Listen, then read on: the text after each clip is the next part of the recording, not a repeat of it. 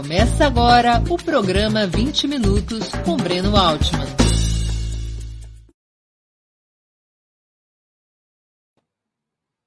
Bom dia.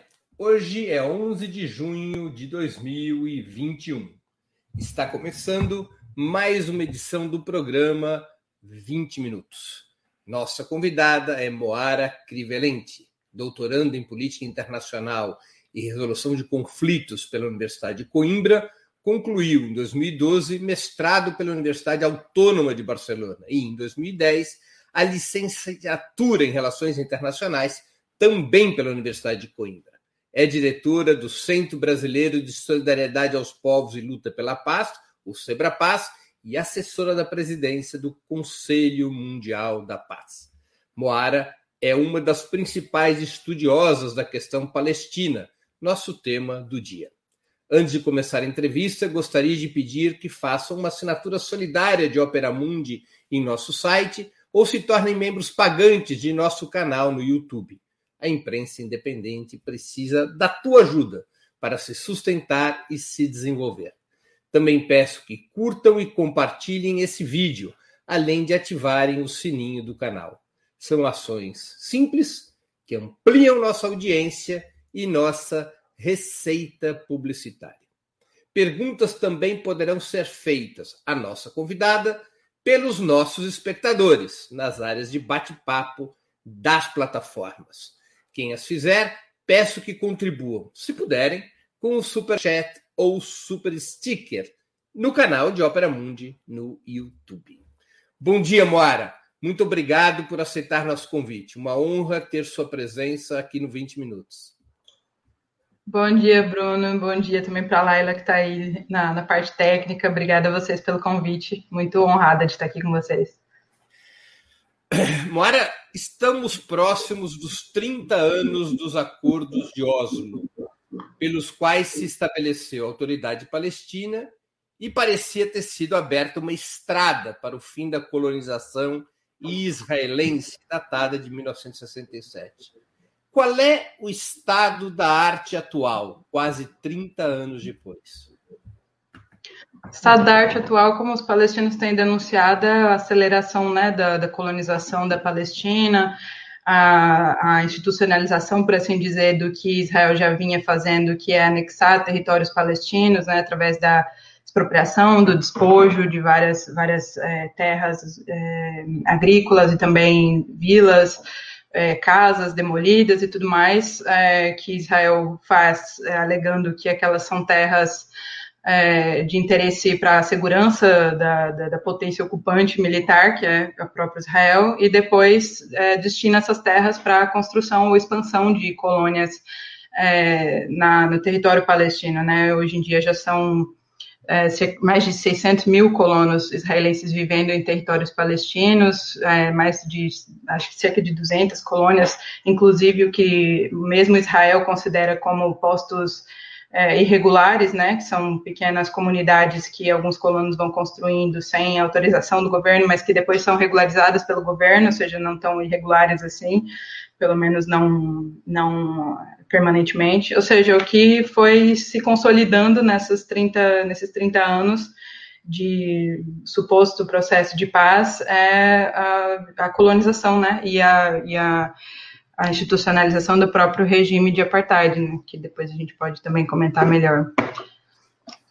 Eu, vou pedir para a produção subir um mapa, que é o um mapa da época de Oslo, pessoal ver direito. Essas áreas vermelhas são as áreas que, pelos acordos de Oslo, passaram a constituir a autoridade palestina. Como vocês podem ver, são várias ilhas, ou, portanto, não é um território contínuo, e no canto inferior esquerdo, essa faixa maior é exatamente a faixa de Gaza.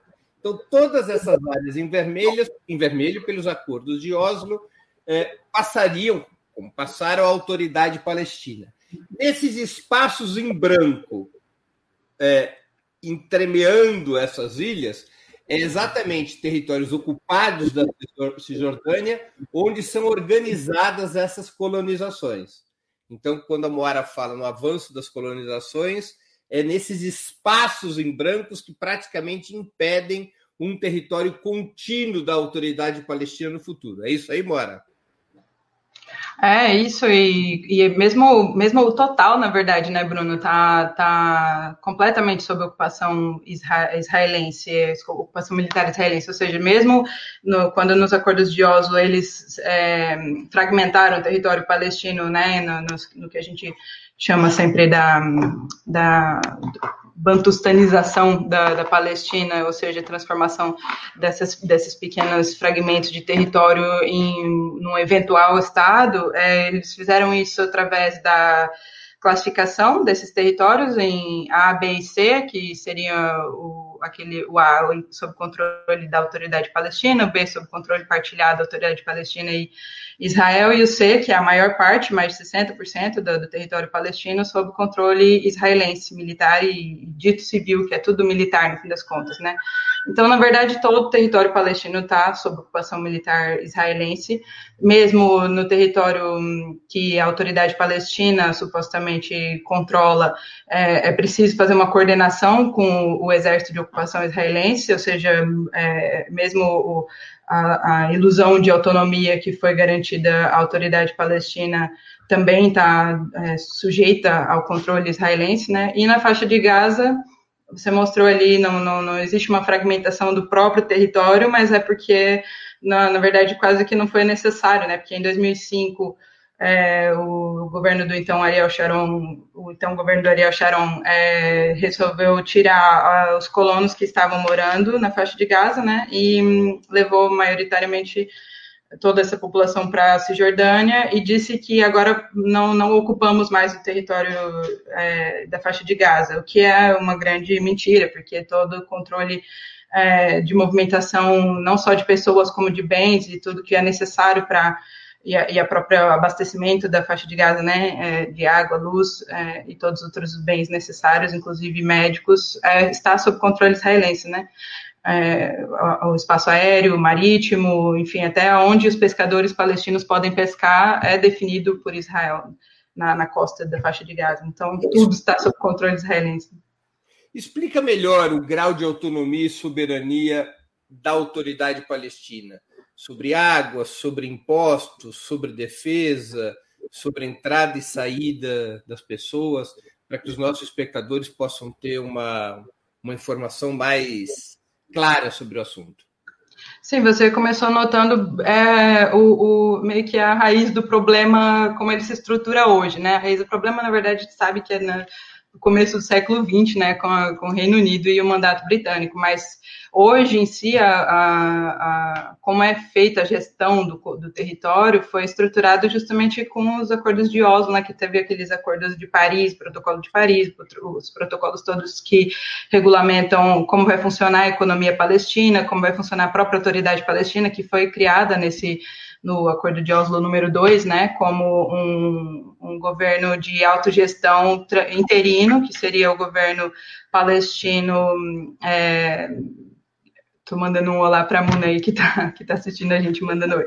É um governo é, de, auto, de, gestão autônoma da, da, da, Palestina pelos palestinos, né, naquela, naquela área destinada à autoridade palestina, ao controle da autoridade palestina, é, mas é, questões como é, os impostos, é, mesmo a política econômica da Palestina toda ficou sujeita a esse acordo, por, por, exemplo, o Protocolo de Paris, né, que vários palestinos, economistas e tudo mais têm, inclusive a ONU mesmo, né, através da, da Conferência de Comércio e Desenvolvimento, a UNCTAD, tem denunciado como uma forma que Israel encontrou de é, manter os palestinos como um mercado cativo, por assim dizer, né, porque ao mesmo tempo em que, através desse acordo, é, né, num, num, processo de não liberalização da economia israelense, os israelenses é, disseram que haveria livre é, circulação de bens e, e, comércio, mas na verdade o livre mesmo era só dos produtos israelenses para o mercado palestino e não é, o contrário, né? Então, é, já isso aí é uma amostra é, de, de quão estrutural, né? Ficou o controle e que tipo de autonomia realmente os palestinos tiveram através da, desses acordos e que não chegaram sequer a se concretizar, né? Para lembrar os acordos deveriam ter sido transitórios até o final da própria década de 90, né, até que um, um acordo permanente para para a solução da, da, questão ali fosse alcançado, e até hoje estamos aqui em 2021 e, e não se vê isso no horizonte né, tão cedo.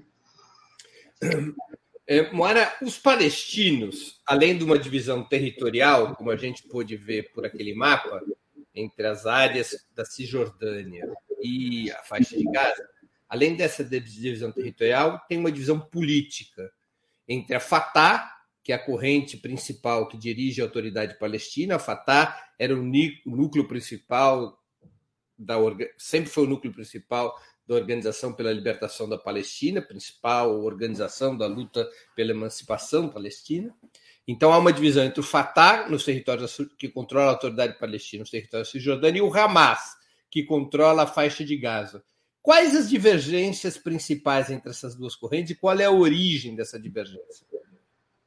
A Organização, a Organização para a Libertação da Palestina né, foi criada na década de 60, mas claro que o, o Movimento Nacional é, por Libertação da Palestina já, já, já tinha e outras formas de associações e tal, que até contribuíram na, na, na construção da OLP, é, e o Hamas acaba, bom, e, enfim, nas mudanças estratégicas que a OLP foi tendo que adotar é, o Fatah acaba assumindo a liderança né, da OLP já é, em 1968, 69, quando a OLP adota a luta armada né, contra a ocupação israelense. É, e depois o Hamas é criado só na década de 80, né, no fim da década de 80, é, nesse processo de, de fortalecimento do, do, do, que se chama Islã político, né, de, de como parte integrante desde o começo da, da, da, luta por libertação nacional na Palestina, já desde, desde os anos 20 já existia ali sociedades muçulmanas também bastante engajadas na, no, nesse processo de libertação nacional. É, só que o Hamas não se integra no, no, na OLP. É, um dos principais motivos de discórdia é justamente a assinatura né, de acordos com Israel. É, e ultimamente desde 2006, que teve a, que teve a principal é, disputa ou, ou, confronto entre Fatah e o Hamas depois da, das eleições legislativas, né, que o, que o Hamas venceu é, principalmente na, na, faixa de Gaza, onde eles ficaram, mas é, o Hamas venceu as eleições legislativas e isso causou um, um, um, confronto, uma disputa interna que já, que já, se, já se verificava antes, né? Mas desde então, vários outros planos de de reconciliação nacional têm sido propostos, inclusive desde a prisão, né, vários líderes do Hamas, do Fatah, de outras frentes e partidos palestinos que estão ou não na, na, na OLP já têm proposto, já têm feito propostas de planos é, para reconciliação nacional. Então, isso é um processo interno que mesmo os próprios protagonistas dessa, dessa disputa e da divisão dizem que precisa ser superado e urgentemente, porque disso depende o fortalecimento da, da estratégia né, do povo palestino para a libertação, é, enfim, para encontrar qual seria uma solução mais adequada e uma estratégia mais adequada nesse momento. Então, a, a, a reunificação ou a reconciliação nacional, por assim dizer, é realmente uma prioridade, não só nesse momento, né, mas através de toda essa história da, da libertação, da luta por libertação. Há lideranças palestinas presas em Israel? Presos em Israel, tem muitos, muitos parlamentares, inclusive palestinos, presos nas prisões israelenses, inclusive dentro do território de Israel, né? Que é, isso é considerado um crime de guerra. A transferência de, de de população do território ocupado para o território da potência ocupante. Existe, por exemplo, o Ahmad Sadat, que é da Frente Popular para a Libertação da Palestina, está preso. Integra, integra o LP. Sim. O Marwan Barghouti também, que é do Fatah, também está preso desde 2002, se eu bem me lembro é, no contexto da intifada, né, da segunda intifada, ele foi preso. O Ahmad Sadat também foi preso, se não me engano, em 2004, não me lembro agora a data é, precisamente. E outros parlamentares, né, tem a Khalida Jarrar, que também é da, da Frente Popular para a Libertação da Palestina, que está sempre sendo presa e solta. É, inclusive, ela, ela foi presa novamente em 2016, passou mais um tempo presa, ou seja, são períodos assim que, que é, esses, como forma né, também de controle e de repressão, esses líderes vão presos e depois soltos por algum tempo e presos novamente, ou seja, é uma forma de sempre manter a vida deles suspensa nesse sentido, né? de tentar manter suspenso, porque eles não, não, mesmo com essa ameaça de ser detidos novamente, eles, eles continuam engajados quando saem, e, e assim vão levando essa situação. Quer dizer, Israel tem presos em seu território integrantes do partido que governa a autoridade palestina. O Marwan Barghouti, sinceramente, agora eu não me lembro em qual prisão, posso até checar aqui, em qual prisão ele está, mas sim, existem parlamentares crianças, é, lideranças de, de, quadros políticos e tudo presos, inclusive em território israelense. É, que pertencem ao Fatah que governa a autoridade palestina. Sim, o que é uma, uma é o, o Marwan Barghouti como outros, né? É, enfim, o, o tipo de, de acusação que se faz contra eles praticamente não se pode nem e, e checar quais são, né? Porque é, uma população sob ocupação, como a gente sempre diz, né, que tem o direito de resistir à ocupação estrangeira, isso é reconhecido pela ONU, mas não precisava nem ser, né? Porque quem é que espera que uma população sob ocupação é, aceite uhum. pacificamente a situação, né?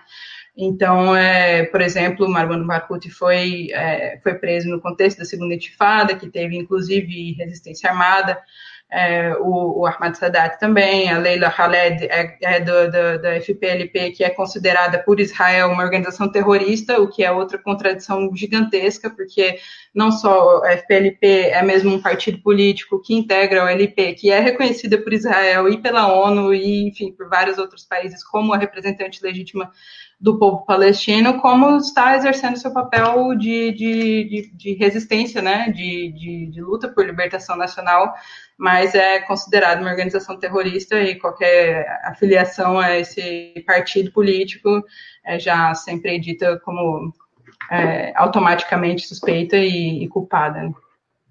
Mora, os países árabes abandonaram ou estão abandonando a solidariedade aos palestinos nos últimos anos?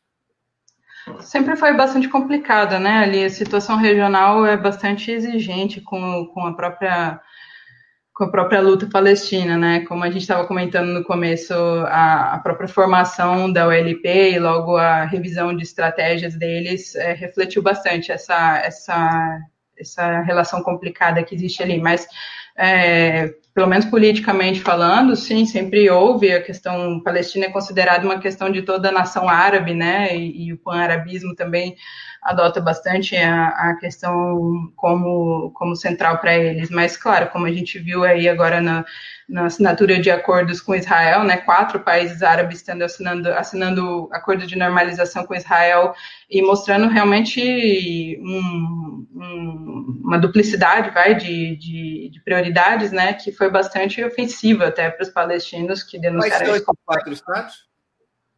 É o Sudão, a, a o Sudão, que não move um dedo sem consultar o Egito.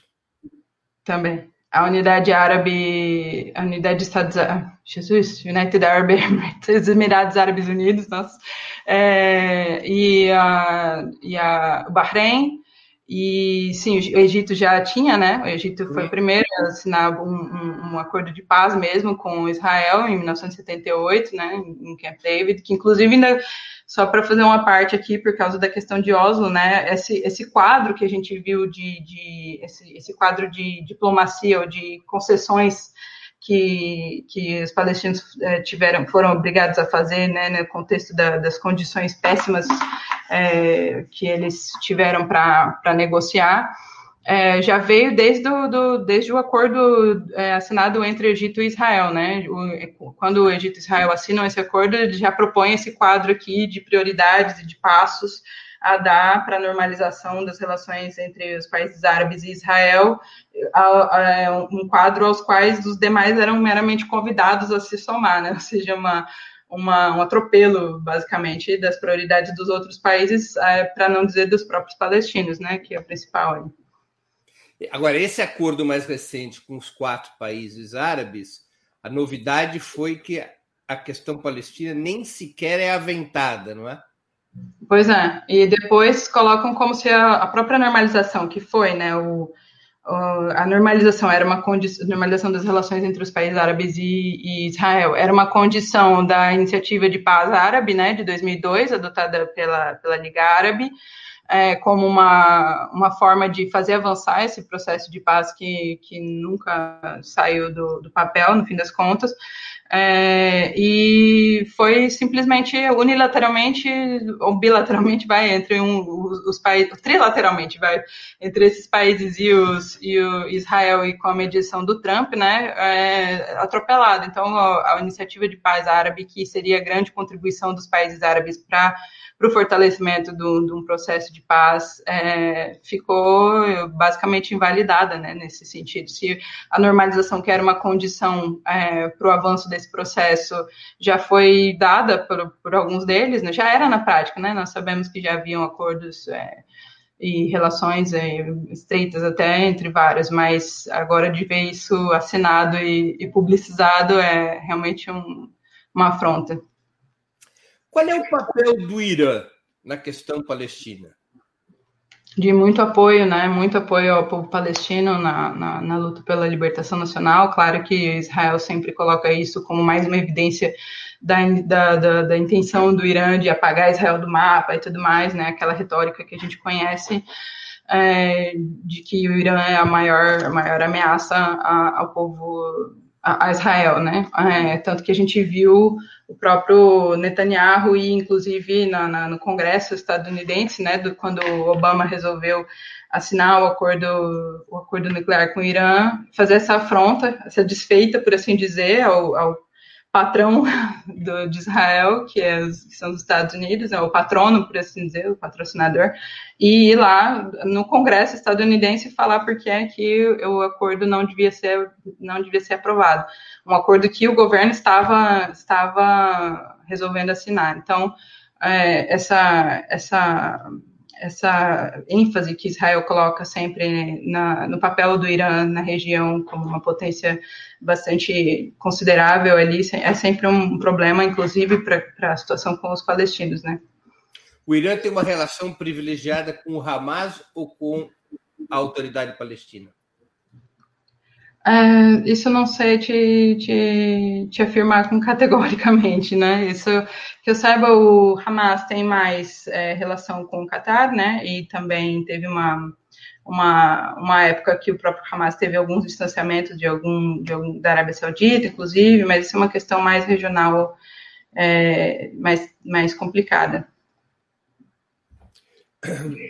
É, Mora,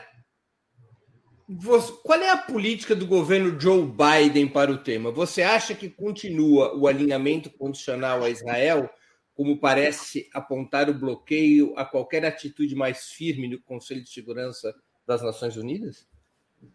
Olha, vamos lembrar que o Biden era o vice do Obama, né? Na, na, na, quando o Obama, inclusive, eu sempre, eu sempre lembro desses momentos assim que o Obama a única, única medida talvez mais, é, mais enfática que ele tomou foi, foi deixar passar uma resolução em 2016, né, no Conselho de Segurança, quando a, a política externa estadunidense de proteção a Israel é basicamente centrada em vetar resoluções, é, digo diplomaticamente, né, politicamente, claro que militarmente e financeiramente é outra questão, é, vetar resoluções no Conselho de Segurança, é, deixou passar uma resolução que finalmente condena mais enfaticamente a construção de colônias é, na, na, territórios palestinos. Mas é, antes disso, em 2015, eles já fizeram lá uma lista de que, né, por causa das tensões entre entre Israel e, e, e, o governo estadunidense, ou melhor, entre o Netanyahu e o governo do, do, do Barack Obama, eles fizeram aquela lista falando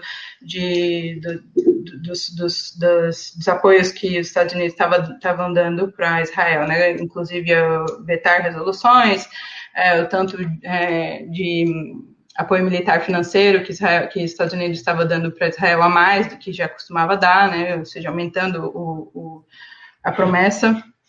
é, enfim, outras, outras questões várias, é, mas eu não considero, não vejo mesmo que o Biden tenha é, margem de manobra, se é que ele queria, para mudar qualquer coisa muito, muito é, significativamente. Claro que para alguns é, mais progressistas olhando para a questão da, da, ascensão de vozes mais, mais democráticas no Partido Democrata, né, como a Ilhan Omar e outras outras parlamentares que estão apoiando mais, é, mais expressivamente a questão palestina, isso é considerado como uma possibilidade de, de pressão é, com relação ao Biden, né, para tomar uma, uma posição mais assertiva. Mas a questão, a, a relação entre Estados Unidos e Israel é uma questão muito, muito simbiótica, né, uma relação muito próxima e, e sistêmica, por assim dizer, né, já desde o Jimmy Carter dizia já, que o Jimmy Carter é um, considerado um, um, pacifista, né, já dizia que a relação entre os Estados Unidos e Israel é uma relação muito especial, né, então é uma questão mais, é, mais persistente, por assim dizer, que não é um governo novo democrata que também é pró-Israel é, que vai mudar tão facilmente. Né. Como atuam Rússia e China em relação à questão palestina? de defesa né, do direito do povo palestino à autodeterminação. É, mesmo as, as, as votações no Conselho de Segurança mostram isso, as ajudas que, que esses países enviam à própria autoridade palestina, por exemplo, agora a, a China também enviou vacinas para os palestinos. Enfim, é uma, é uma é uma posição diplomática de, de defesa do direito do povo palestino a estabelecer seu Estado independente. Israel, já que você falou em vacina, Israel é um dos países com maior taxa de vacinação do mundo. É, a distribuição das vacinas nos territórios ocupados teve algum papel do Estado de Israel? Ah, pouquíssimo, se quase nada, né? Porque, na verdade, as vacinas que chegaram para os palestinos nos territórios ocupados vieram maioritariamente ou assim pela China, através, inclusive através da COVAX, né, a plataforma de, de, de partilha de vacinas com países que, estavam precisando mais, e isso, inclusive, essa é uma campanha, uma das campanhas né, que os palestinos estão é, denunciando é, a falta de acesso às vacinas como mais uma evidência né, do, do apartheid que Israel impõe sobre os palestinos, ou seja, enquanto a população israelense está é, praticamente quase toda vacinada, já Israel já, já pode se gabar de que em breve vão parar de, de exigir o uso de máscaras é, em locais fechados, é, os palestinos é, ficaram desatendidos, né? E isso, mais uma vez, é considerado uma, uma violação do direito internacional humanitário, uma vez que a população palestina está sob a ocupação militar israelense e como potência ocupante Israel tem todas essas obrigações de proteção. Imagina, mais evidenciada ainda a falha de, de, Israel em cumprir essas obrigações, fica com uma pandemia que afeta a vida mesmo, né? Quer dizer, Israel distribuiu a vacinas, fez a vacinação dos árabes israelenses e dos judeus israelenses, mas não ministrou essas vacinas nos territórios ocupados, é isso? Sim. Sim. Mora, o avanço da colonização dos territórios ocupados, como você registrou, especialmente no período de 12 anos de governo do Benjamin Netanyahu, é, contrário ao que alguns chamam de espírito de Oslo, ameaça a solução dos dois estados? O avanço da colonização, com certeza, porque sobra o quê, né, para o Estado palestino? É como, como os palestinos têm mostrado, né, a, anexação que já vinha acontecendo na prática, agora só, só vem sendo mesmo é, regularizada, por assim dizer, né, naquele, naquela realidade louca da, que é a realidade israelense, né, de achar que pode regular uma coisa que é um crime internacional, é, é uma violação do direito internacional, né, anexação de territórios, isso, isso, já é considerado coisa do passado, superada, né, é, e enquanto isso, sendo, sendo Israel uma potência ocupante que está colonizando o território ocupado, né? Ou seja, mas é só, como eu tenho dito também, é só pegar a, a, a Convenção de Genebra de 1949, que é sempre a mais referenciada como é, uma fonte né, do, do direito internacional humanitário, que é aquele direito que regula os conflitos, regula a guerra, que é só fazer a TIC, que Israel viola praticamente todos aqueles artigos, né? Então não, não, falta mesmo evidência de que não só eles estão violando o direito internacional por si, mas estão é, enterrando qualquer possibilidade de solução de dois estados, né? O, o mesmo a autoridade palestina, né, e a, e a OLP em si, quando decide falar que os acordos de Oslo não valem mais, é, por resolução mesmo do, do do Conselho Nacional Palestino é, colocam essa questão sobre a mesa, né? Qual solução, de qual solução de dois estados vamos falar agora se não, não sobra mais estado para a Palestina, né? não sobra mais território para um estado palestino?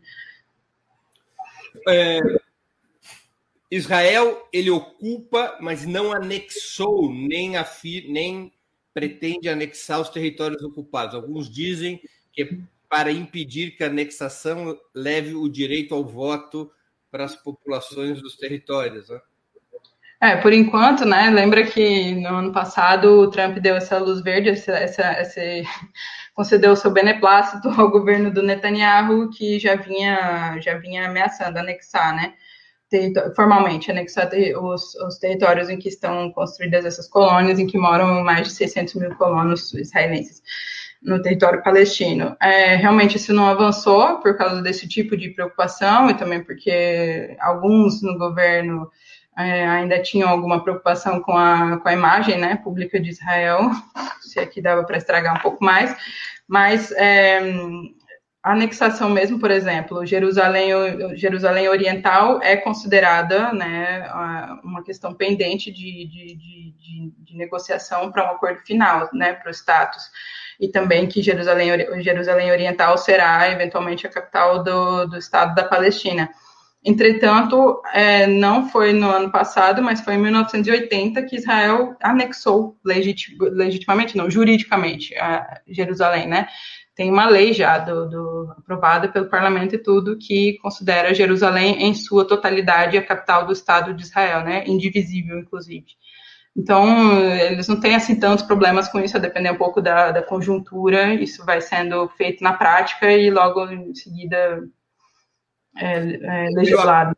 Pelo chamado Acordo da Partilha de 1947, Jerusalém Oriental estava destinada a ser capital de um Estado palestino.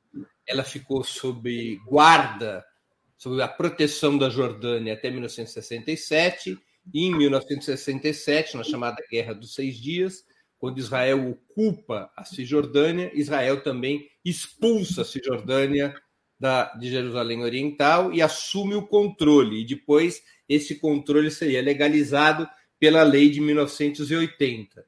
Sim. Inclusive, palestinos que nasceram e trabalhavam e viviam em Jerusalém Oriental foram expulsos da sua cidade. É isso? Sim, e quem sobrou, né, passou a ser governado por uma, uma espécie de lei separada, que é o, o status, de, status de residente, né, que não é cidadão do Estado de Israel, também não é cidadão do, do, do, do eventual Estado palestino, é, mas tem uma permissão de residência em Jerusalém Oriental, ou seja, você pode ser, sua família pode ter vivido em Jerusalém Oriental, ou melhor, Jerusalém, enfim, qualquer uma, né, mas nesse caso ali, a, a que foi é, geograficamente é, delimitada assim, é, desde sempre, você não conhece outra realidade, mas é, você recebeu uma, mero, uma mera permissão de residência que, inclusive, Israel pode revogar a revelia.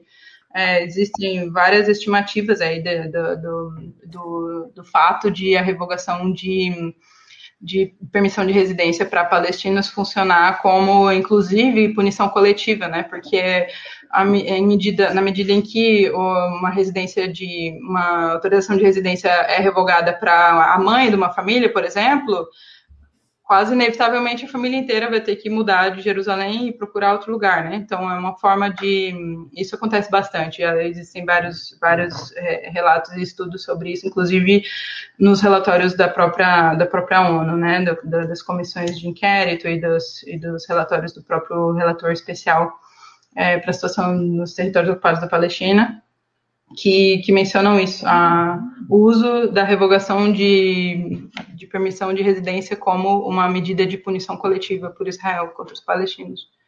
Inclusive, essa última agressão de Israel contra os palestinos tem origem em Jerusalém Oriental, quando a justiça israelense decreta mais um despejo no bairro de Sheikh Jarrah, né? Exato, exato. São quase 14 famílias, se eu bem me lembro, que vão ser estão aí para. Parece que já foi marcada de novo uma, uma nova audiência, que tinha sido, tinha sido suspensa por causa da situação, né? É, que vão ser despejadas. E, e, e só que isso não está sendo, sendo pacientemente esperado pelos colonos que estão esperando para para recuperar ou para ocupar a casa, né? Como a gente viu, acho que você chegou a ver um, um vídeo que circulou bastante aí pela Al Jazeera e outros canais, é, de um colono entrando na casa de uma, de uma mulher dizendo, e ela dizendo, né, Jacob, você não pode roubar minha casa, essa é minha casa, né, e ele respondendo, um, um, um colono estadunidense, né, com, com, com um sotaque bastante marcado, é, dizendo, mas é, se eu não roubar sua casa, vai vir outro. E se eu não entrar aqui agora, você não vai entrar também. Então, por que, que você está gritando comigo? E realmente, ela está gritando com ele, obviamente, por causa da, da, da, do desespero, né, da exasperação. Mas realmente, o que é o que está ocupando a casa dela ali, na verdade, é Israel, né? Não é, nenhuma, não é nenhum indivíduo, como, assim, como, e, como a gente vai vendo nas outras. E por ironia, Sheikh Jarrah foi um distrito designado aos palestinos depois que eles já foram expulsos de Afa, né? Exatamente, exatamente. A história do, de, de, vários dos palestinos ali, mesmo dentro de Israel, do que hoje é Israel, é, dentro da faixa de Gaza, né? Não vamos esquecer que 75% da população da faixa de Gaza é composta por refugiados, de pessoas que foram expulsas do que hoje é Israel e ou de outros lugares da Cisjordânia. Também existiu muita deportação, né? Como medida é, de punição. Israel também deportou muitos palestinos da Cisjordânia para a faixa de Gaza, como forma de, de separá-los, vai fragmentar é, famílias ou mesmo é, ativistas políticos, né? Uma forma de punição. É, e, e, é isso, 75% dessas pessoas que estão na faixa de Gaza é, é, é, uma população de refugiados já de outros, de vários outros é, massacres e, e momentos de, de maior violência, né? Violência persistente, constante, mas maior. Mora, uma nova coalizão parece estar se estabelecendo no governo de Israel. Até agora ainda não se bateu o martelo, mas aparentemente se formou uma maioria contra o Netanyahu. Uma coisa meio casamento do porco com a cachorra, mas é ali, uma aliança entre a extrema-direita sionista dirigida pelo Naftali Bennett, um setor centrista do Yair Lapid, uh, centrista, para efeito de como a imprensa ocidental denomina, e até mesmo um dos partidos árabes, um partido árabe bem à direita, o Ra'an, do Mansur Abbas. Esse eventual novo governo, se vier a tomar posse, pode representar alguma alteração relevante na situação palestina?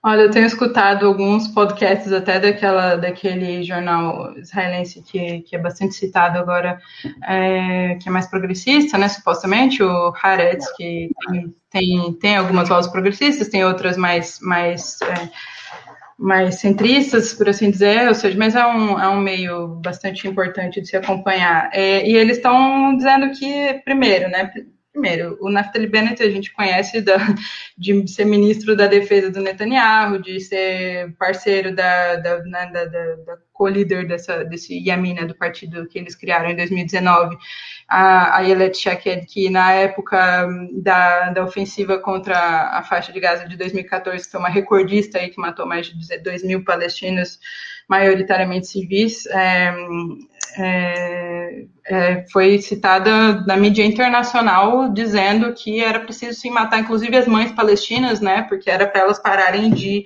dar luz a cobras. Então, é, defendeu abertamente o genocídio do povo palestino, né? De novo, não, não, não, é, não dá para se esperar muita diferença, né? Num, num, governo que vai ser supostamente encabeçado por essa, por essa, por esse tipo de, de narrativa, né? De força. Eles é um rodízio, né? O Naftali Bennett. Sim, mas o Bennett, sim. mas o Bennett vai ser o primeiro primeiro-ministro, né? Não, e o Yamina do Bennett, ele tem como sua principal base social eleitoral exatamente os colonos dos territórios ocupados.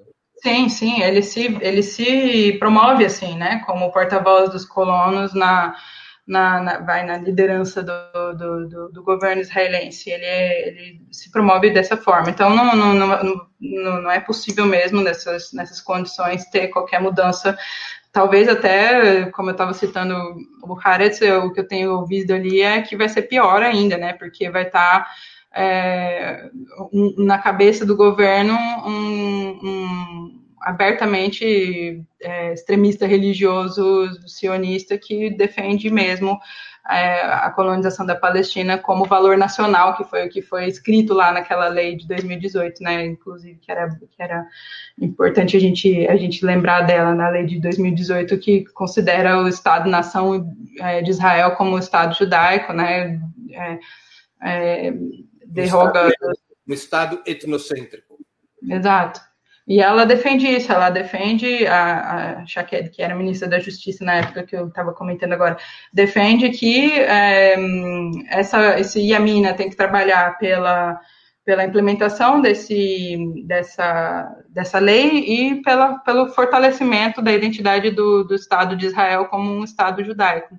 Então, e, ok, nessa coalizão vai haver até o, o o que em Israel se chama de esquerda, né, que é um bocado problemático, que é o Partido Trabalhista, né, que na verdade está na raiz de todo o problema da colonização da Palestina, né, que foi sempre o Partido Trabalhista a principal liderança do movimento de colonização sionista da Palestina, né, até 77, quando o Likud uh, assume o governo.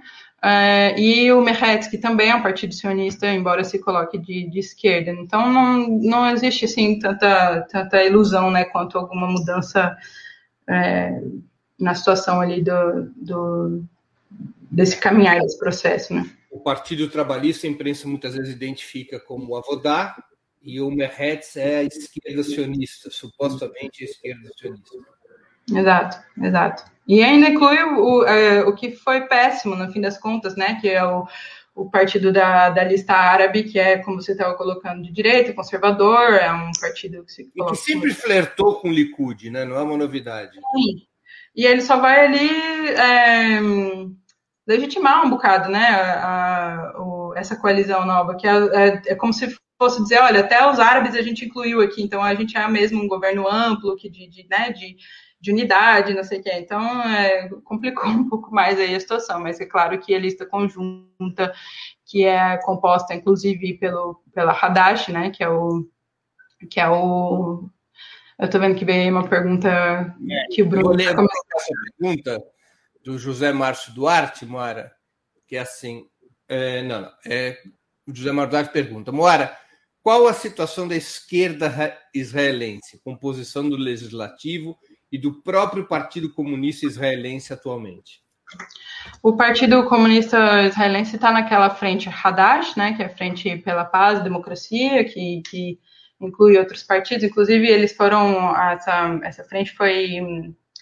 É, é, se inseriu na lista conjunta que foi criada em 2015 para as eleições de então, é, e que gerou várias, várias várias discussões ou debates estratégicos bastante importantes entre os próprios árabes eh, cidadãos de Israel é, com relação à participação nas eleições parlamentares, né, num sistema que está crescentemente é, evidenciado como um sistema de segregação, né, de apartheid, ou seja, se o processo de, de se a participação dos árabes nesse, nesse processo eleitoral não seria uma forma de de legitimar né, o que é uma, uma farsa de democracia, que é o governo israelense, as eleições é, o parlamento israelense.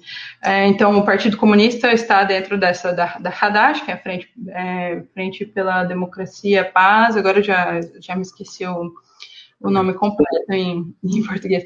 Mas é. E a Hadash está dentro do, da lista conjunta, que tem, que é uma lista mais ampla, né? Inclusive tinha outro talado que saiu recentemente. Enfim, é, é, a cada eleição a, a situação vai mudando um pouco. A composição do parlamento também.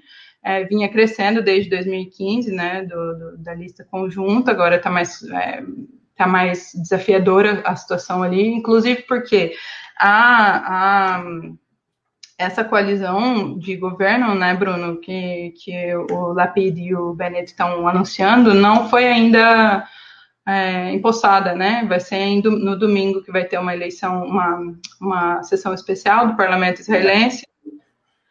E aí é que vai haver uma espécie de moção de confiança que eles chamam, né? Pra, o, Hadash, o Hadash, que é o acrônimo para Frente Democrática pela Paz e a Igualdade, ele tem, três, ele tem três deputados no parlamento, né?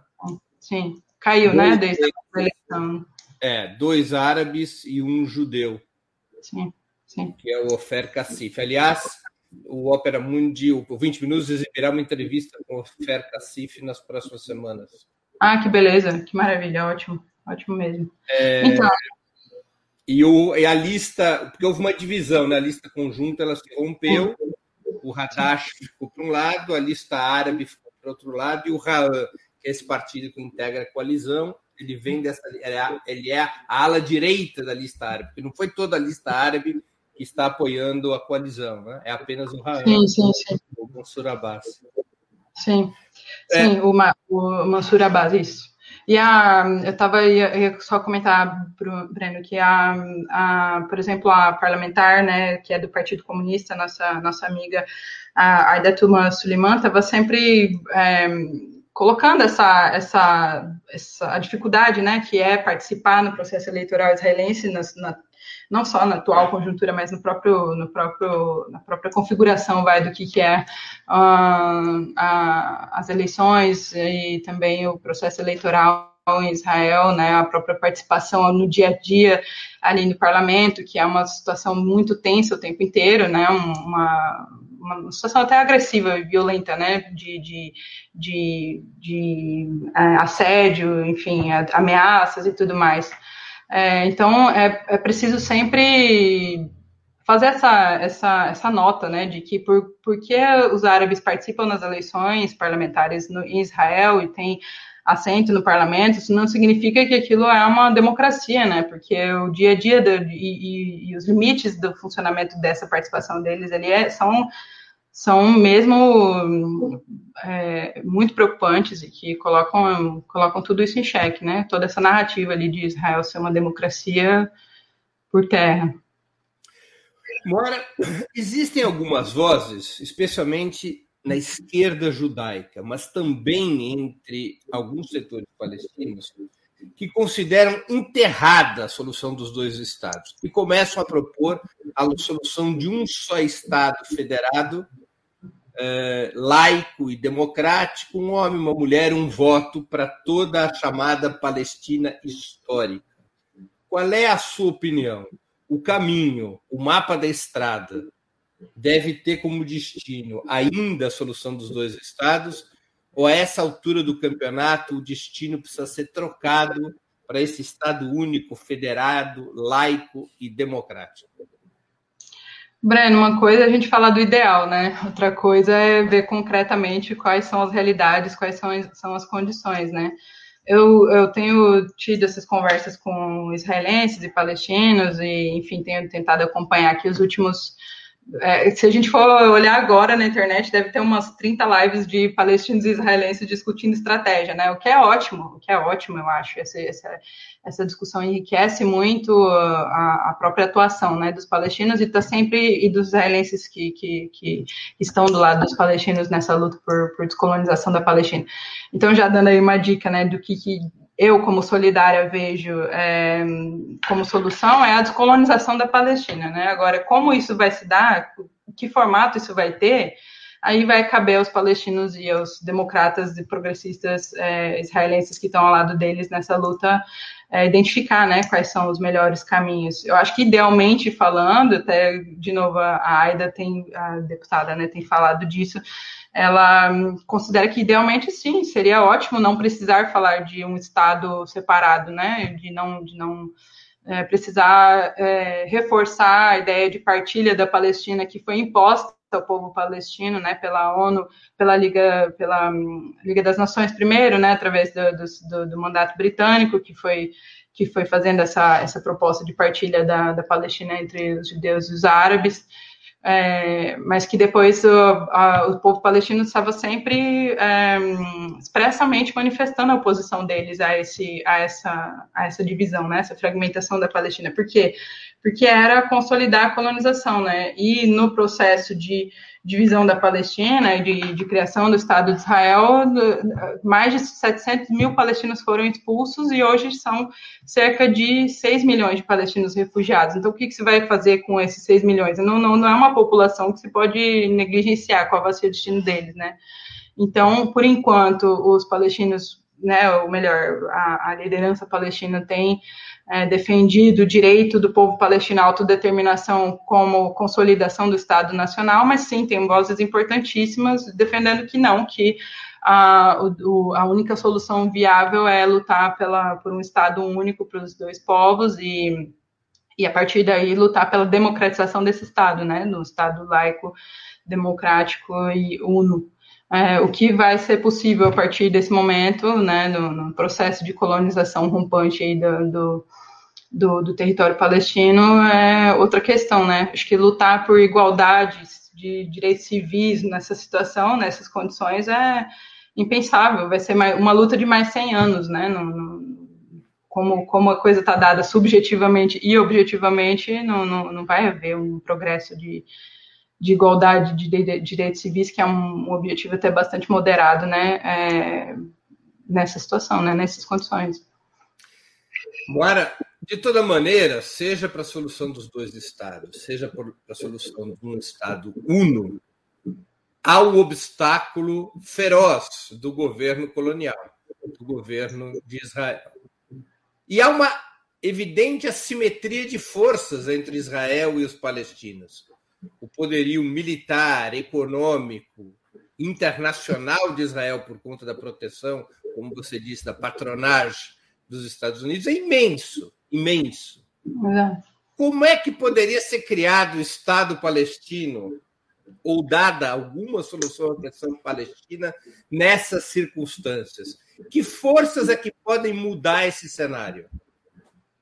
Olha, só para inverter a pergunta aí, porque é, para também não ficar, não ficar a impressão de que eu tenho a resposta, né? Mas assim, uma pergunta que eu também me faço é, é exatamente nessas condições que você acabou de listar e que eu estava que eu estava sugerindo antes.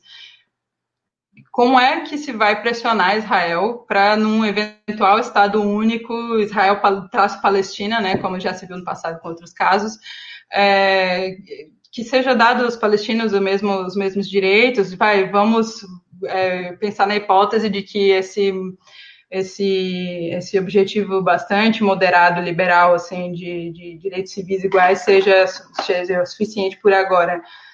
Não existe nenhuma, nenhuma indicação de que haveria qualquer, qualquer otimismo para uma luta dessa, né?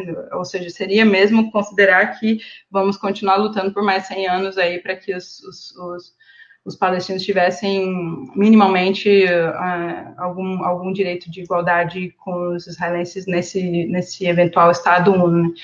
Então, para inverter a questão, né? Nenhum nem outro parece uma situação muito fácil agora de resolver, mas é, eu acho que o central aqui seria a gente lembrar sempre do direito à autodeterminação do povo palestino, né? Que no fim das contas, se uma solução de partilha já foi imposta e o direito nacional do povo palestino de ter o seu estado já foi reconhecido, né? E depois do, do, do enfim, do, do, desenvolvimento de questões várias na região e, na, e no mundo, a, a OLP ter finalmente aceitado essa essa essa que foi uma concessão, um grande feito, né, por parte da OLP em prol da paz, como eles dizem, né, uma, uma, uma tentativa de se investir na paz, mas que depois foi, foi frustrada pela, pela assimetria que você destacou. É, então, agora vamos retroceder e entregar de volta para quem tem mais poder, né, que seria Israel e os Estados Unidos patrocinando é, o destino da, da Palestina. Não me parece também uma,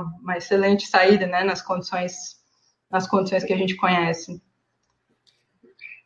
É, mas quem coloca o guiso no gato? Ou seja, como é que pode ser mudada essa correlação de forças? Por exemplo, qual é a sua avaliação sobre iniciativas como o BDS? Importantes, importantes, porque justamente tenta colocar o que é que está. Quer dizer boicote. Desinvestimento e sanções. Desinvestimento e sanção. Sim, e não é a única, né? A gente sabe que os palestinos têm uma, uma atuação, uma mobilização riquíssima há décadas, né? Ou seja, de, de contestação do que é estruturalmente é, que está possibilitando né, Israel continuar sobrevivendo. Né? Não é só o patrocínio dos Estados Unidos, que com certeza é uma questão crucial, mas é uma série de, de normalizações vai, da existência de Israel como tal e do funcionamento de Israel como tal, que, em que basicamente o mundo participa, né? que é justamente é, estabelecer acordos vários com, com, com esse Estado, inclusive militares, né, não só comerciais, que, que é, alimentam a máquina econômica e politicamente, né? Que é uma forma de, de legitimar essa situação. Agora, além do BDS, como você estava colocando, tem esses fóruns em que os palestinos estão é, pensando novas alternativas, novas estratégias de atuação, tem as, as várias os vários casos que é, o governo palestino e entidades da sociedade civil estão levando, inclusive no, no Tribunal Penal Internacional. Enfim. Perdoe te interromper. Você acha que o sionismo liga para isso? O sionismo liga? Não, quem tem que ligar é quem, é quem mantém, né? Quem mantém o sionismo. Você acha que isso pode pressionar os Estados Unidos a ter uma outra política? Nos Estados Unidos, né, é mais complicado, mas eu acho que se, os, se a solidariedade internacional, se as, as pessoas engajadas no, no, no movimento de apoio à luta palestina estão sempre se conscientizando e se mobilizando mais, inclusive é, como a gente como a gente tem visto em vários países questionando esses acordos que a União Europeia faz com Israel como se Israel fosse né, fosse uma, fosse uma, que não são só os Estados Unidos, né, vamos lembrar que a União Europeia também tem um, um papel bastante importante nisso, é, ou seja, não normalizar essa situação e estar tá sempre questionando isso é uma luta diária, cotidiana e que é bastante cansativa, né, principalmente para os palestinos, mas que é, é, a forma de contestar e é uma, é uma forma de contestar, né, não é a única e não é o fim, não é como se o direito internacional fosse o fim da, da luta palestina, né? Não é uma luta pelo direito internacional, afinal de contas, é, pela, é pelo que foi prometido para os palestinos, né? Então, é, é, é, um dos instrumentos, é um, uma acumulação aí de tentativa de mudar um pouco a, essa, essa abissal é, vantagem que Israel tem nessa correlação de forças, né? Um dos fatores que, segundo muitos estudiosos, historiadores e analistas, que levou Israel ao acordo de Oslo foi a, a, as dificuldades que Israel teve para manter o controle no Líbano. O fato de que o Hezbollah revelava uma capacidade militar imprevista e, pela primeira vez em muitos anos, o exército de Israel percebeu dificuldades em sustentar sua ação. Você acha que é possível o recuo do sionismo sem que a correlação militar de força se altere? É, até se chegar minimamente perto do que Israel acumulou de forças, é, principalmente com o apoio dos Estados Unidos, é bastante complicado, né? Assim, em termos sistêmicos, em termos sistêmicos. Eu acho que é por isso, inclusive, que os palestinos que se, que se empenham tanto na defesa da sua causa através do direito internacional, através de campanhas várias é, entre, entre a sociedade civil ou outros ou governos mesmo que apoiam a causa palestina, é, tem, essa, tem essa noção né, de que militarmente falando, é, o que se pode fazer é desgastar né, um pouco a, a a, a, posição de Israel, mas realmente desafiar ou colocar mesmo uma, uma vai, um desafio a, a Israel no, no, no, na condição atual é complicadíssimo, né? Complicadíssimo. É, Israel se transformou num dos exércitos mais poderosos do mundo. Exato. E ainda por cima exporta né, essa tecnologia e, e, e, como a gente vê as denúncias aí das campanhas de, de palestinos e outros movimentos solidários, é, colocando como é que eles exportam isso é, é, aberta. Se você entrar no mesmo site da, da, do Ministério da Defesa israelense, você vê que a, a, a propaganda é justamente essa: são equipamentos, armamentos testados em campo, ou seja, eficácia comprovada, e a gente sabe como é comprovada, né? Então, à medida em que isso se continua, o complexo militar industrial está sempre é, procurando mais guerras, né, para se alimentar. É, por isso que a gente sempre tenta, tende a ver essa situação é, em termos abrangentes, né, a luta do povo palestino como realmente uma luta de todos os povos e, e forças que defendem a paz e se opõem à guerra é, nesse contexto amplo, né, de, de luta conjunta. É, você acha que tem um peso decisivo a solidariedade internacional? É cumulativo, né? Cumulativo, com certeza, com certeza. Não, não decisivo é um, um, conjunto de fatores, né? Mas que a solidariedade internacional tem, é, tem um peso relevante, claro, porque inclusive é uma forma de, era isso, é de, de, de de colocar em questão né, toda essa narrativa que é vendida sobre Israel, inclusive se a gente está sempre comentando sobre a cobertura midiática que se faz de Israel, né, e, enfim, a propaganda que se faz de Israel é bastante bastante preocupante, né, se você entrar em alguns sites aí mais que se consideram, que se dizem eh, objetivos imparciais, são, são, são afirmações, assim, escabrosas, né, escabrosas que se faz e que, que a maioria das pessoas é o que elas consomem, né? Então, é uma, é uma luta árdua aí que a gente tem que fazer, inclusive nesse campo subjetivo. Mora uma curiosidade: você tem origem árabe ou judaica? Eu acho que eu tenho origem árabe, mas como todo brasileiro praticamente, né? Tem uma mistura aí de, de origens que, que, enfim, quando eu estou no Oriente Médio, sempre me dizem, né? Se eu, tá, estava no Líbano, se eu estava na Síria ou na Palestina, sempre falam, não, não, com certeza você é palestina, não, com certeza você é libanês, com certeza você é síria, ou seja, no, no moçarábicos, é isso. A Laila diz, né? Então, eu acho que sim. Mas né, se, a, se a pergunta é por causa da solidariedade, não, é só por uma. Como é que você, como é que você passou a se interessar pelo tema? Pois é uma boa pergunta. Eu não sei identificar o um momento, não, mas é, a tal, é sempre a. Quando você tem contato com aquilo e, e, enfim, mais informações, né? Em algum momento eu fui exposta a mais informações sobre a luta do povo palestino, eu sempre tive uma tendência mais internacionalista é, é, impossível não querer se envolver naquilo, né? Ou pelo menos saber mais, se não ativamente, pelo menos estar atento, né? E depois que eu visitei também é, foi como abrir um, abrir um panorama assim de de importância, sobre a importância da luta do povo palestino por si só, mas também nesse quadro que estava comentando é, de, de, de, empenho numa solidariedade internacional e antiimperialista que, que é, foi impossível mesmo de ignorar e a partir daí levar isso como, como é, área de estudo foi também automático, eu também já, já me formava em relações internacionais, então é, foi, foi mesmo automático praticamente. Moara, o que, que você leu, está lendo durante a pandemia e gostaria de sugerir aos nossos espectadores?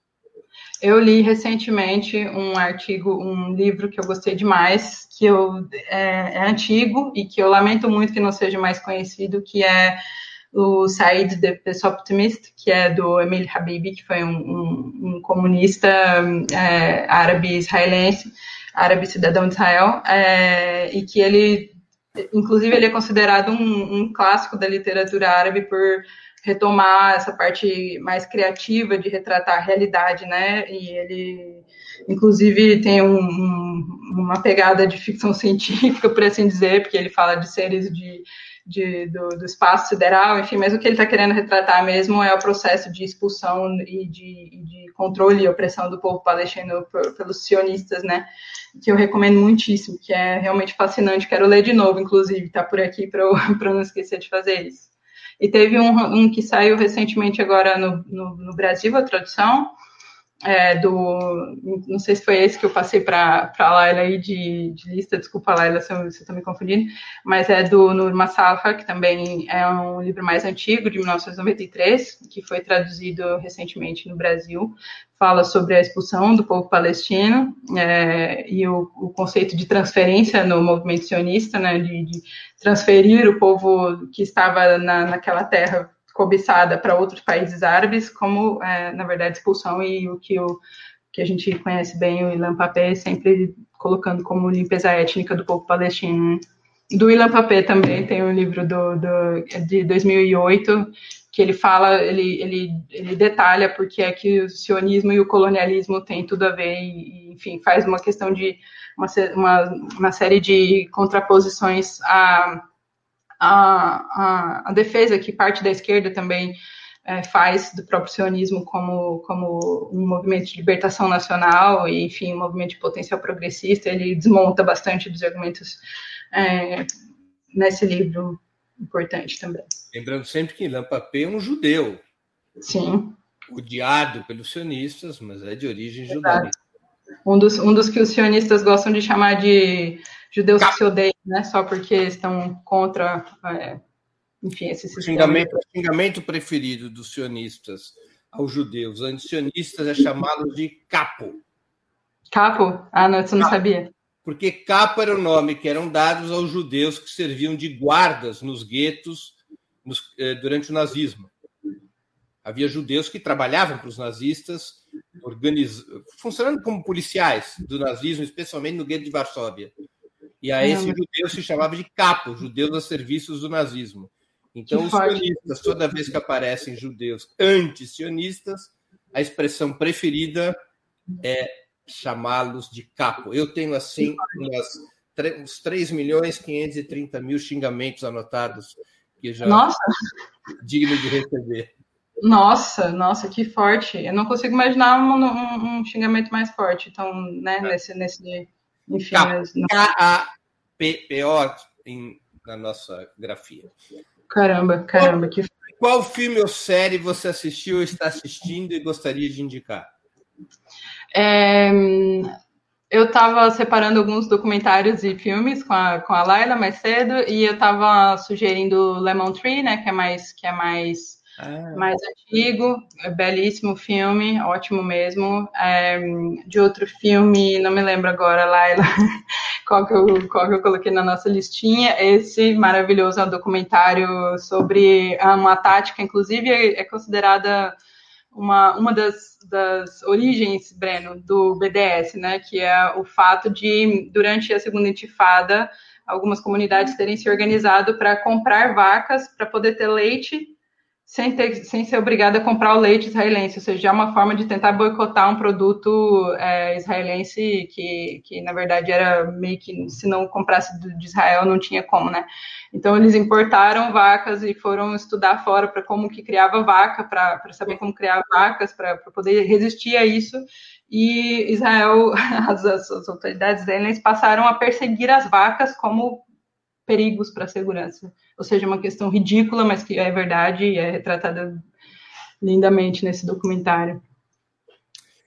Moara, queria agradecer muito sua participação nessa conversa super interessante sobre um tema é, tão complexo quanto é a questão palestina. Obrigado pela oportunidade que você deu aos nossos espectadores e a mim mesmo. Eu que agradeço muitíssimo a oportunidade. Prazer enorme. Obrigadão. Encerramos assim mais uma edição do programa 20 Minutos. Voltaremos a nos ver na segunda-feira, dia 14 de junho, às 11 horas da manhã. O convidado será Vivaldo Barbosa, ex-deputado federal pelo PDT e um dos principais aliados históricos de Leonel Brizola. O tema: o que, que aconteceu com o trabalhismo. O que houve com o trabalhismo? Não percam. Até lá, bom final de semana e um grande abraço. Para assistir novamente esse programa e a outras edições dos programas 20 Minutos, se inscreva no canal do Opera Mundi no YouTube. Curta e compartilhe nossos vídeos deixe seus comentários. O jornalismo de Ópera Mundi é mantido com o seu apoio. Faça uma assinatura solidária em www.operamundi.com.br. Com um pequeno valor mensal, você nos ajuda no desenvolvimento de um jornalismo independente e de qualidade. Obrigado pela audiência e até a próxima.